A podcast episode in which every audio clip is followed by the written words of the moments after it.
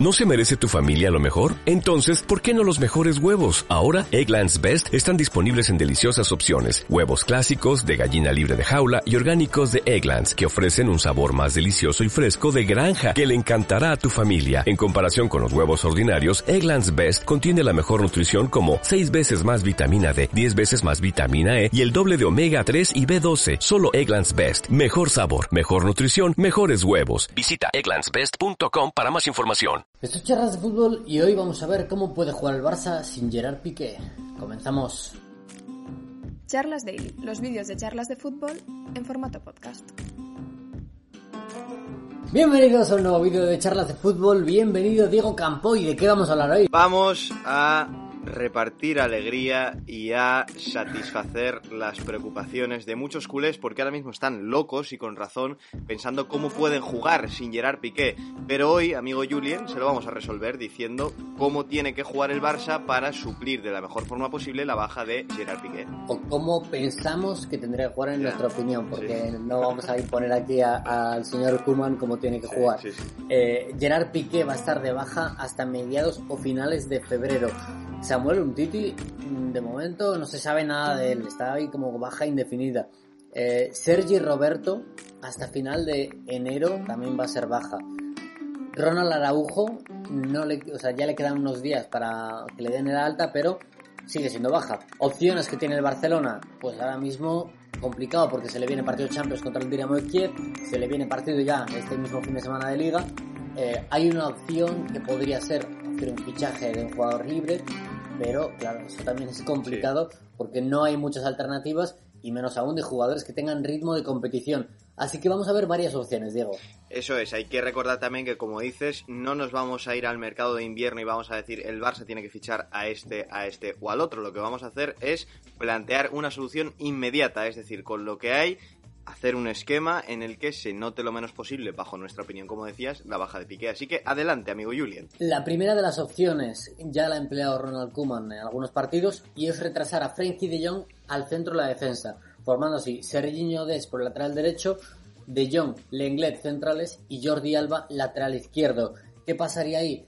Que De Jong, eh, como que es uno de los centrocampistas básicos y titulares del equipo, lo retrasas, pero pierdes a un jugador en medio campo, porque ahora Sergio Busquets tampoco está, está de baja unos días, así que tienes a Pjanic y ahí en ese caso entrarían o Ricky Puch o Aleñá. Yo creo que Ricky Puch será el que entre en, el caso de que Kuman opte por De Jong como central. Y otra opción también sería cambiar el sistema a un 4-3-3 con Pjanic como único medio centro y dos interiores.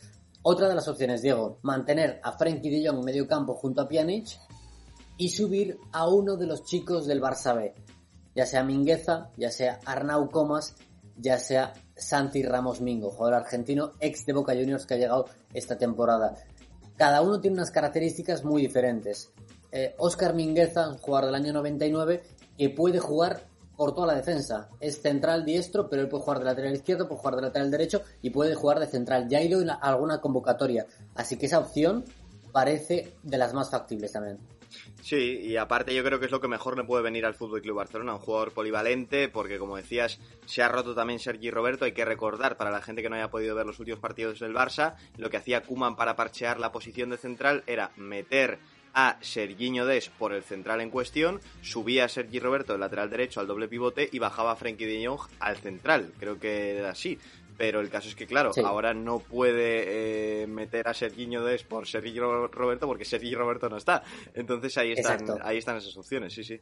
Serginho Des tiene que jugar sí o sí, Lenglet tiene que jugar sí o sí y Jordi Alba tiene que jugar sí o sí. Así que esos tres puestos están cubiertos, pero hay que cubrir el, el del otro central, el central diestro. Eh, la opción de Mingueza me parece buena y además al ya haber ido convocado es, pues tiene un punto a su favor.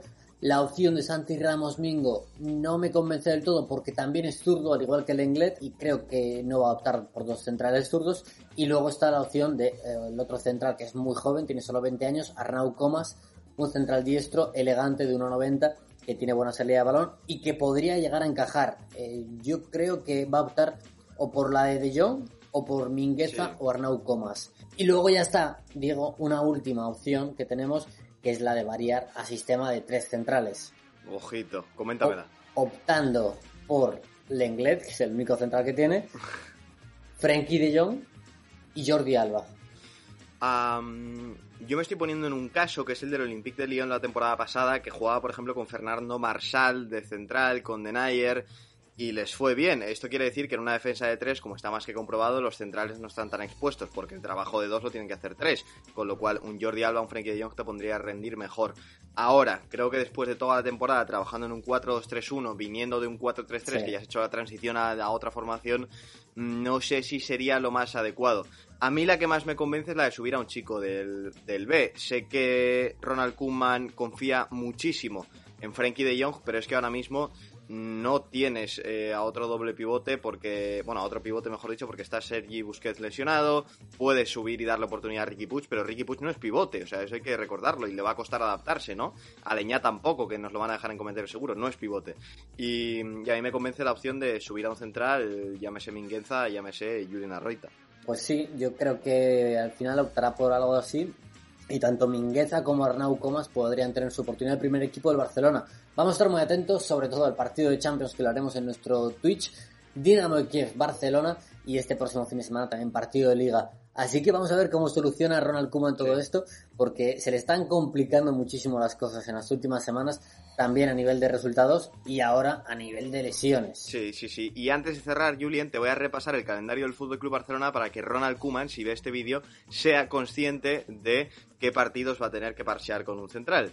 Juegan el próximo 24, el partido que comentas, Dinamo de Kiev de Ruslan Nesheret contra Fútbol Club Barcelona. Sábado 29, Fútbol Club Barcelona Osasuna. 2 de diciembre, Ferenbaros Barcelona. De momento ahora partidos más o menos relativamente sencillos. Sí. Y contra el Ferenbaros, Diego, ya volvería Ronald claro, Araujo. Claro, claro, claro. Y aparte ya puedes tener la clasificación asegurada, ojo a esto también, ¿eh? Que dices, bueno, luego me espera el Cádiz el 5 de diciembre en el Ramón de Carranza. Y igual me conviene no jugármela tanto. Y para cerrar este ciclo de partidos tenemos un Fútbol Club Barcelona Juventus el 8 de diciembre. O sea que estos serían los duelos del Barça, los próximos 1, 2, 3, 4, 5 partidos. Y ahí estaba, para que lo sepas tú, Ronald Kuman y la audiencia. Oye, ¿Escuchamos un trocito del último podcast? Pues sí, pues sí, vamos allá. Aunque ahora estás sentado en Sevilla, quería que me hicieras precisamente el balance de ese año en el sentido de llegas hace un año, eh, te esperabas todo esto que ha pasado, ganas la Champions, ganas el Mundial, títulos que no ha ganado nadie. ¿Qué has sentido este año? ¿Has perdido más pelo? ¿Cómo te sientes? Sí, eso sí. Pero igual que tú, lo mejor. Pero, pero bueno, eso no podemos hacer nada. ¿Lo has escuchado bien? Sí, sí, sí, sí, madre mía. Es un personaje este tío. A mí sí. me, me, cae bien.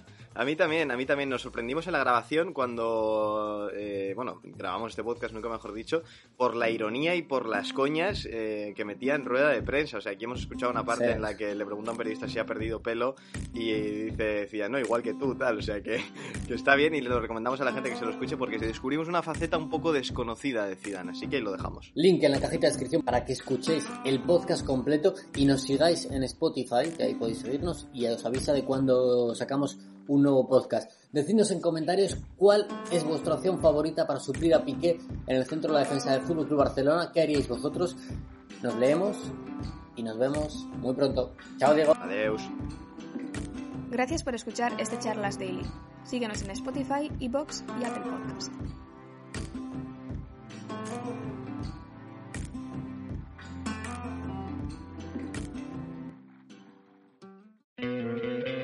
¿No te encantaría tener 100 dólares extra en tu bolsillo? Haz que un experto bilingüe de TurboTax declare tus impuestos para el 31 de marzo y obtén 100 dólares de vuelta al instante. Porque no importa cuáles hayan sido tus logros del año pasado, TurboTax hace que cuenten. Obtén 100 dólares de vuelta y tus impuestos con 100% de precisión. Solo con Intuit TurboTax. Debes declarar para el 31 de marzo. Crédito solo aplicable al costo de la presentación federal con TurboTax Full Service. Oferta sujeta a cambios o cancelación en cualquier momento.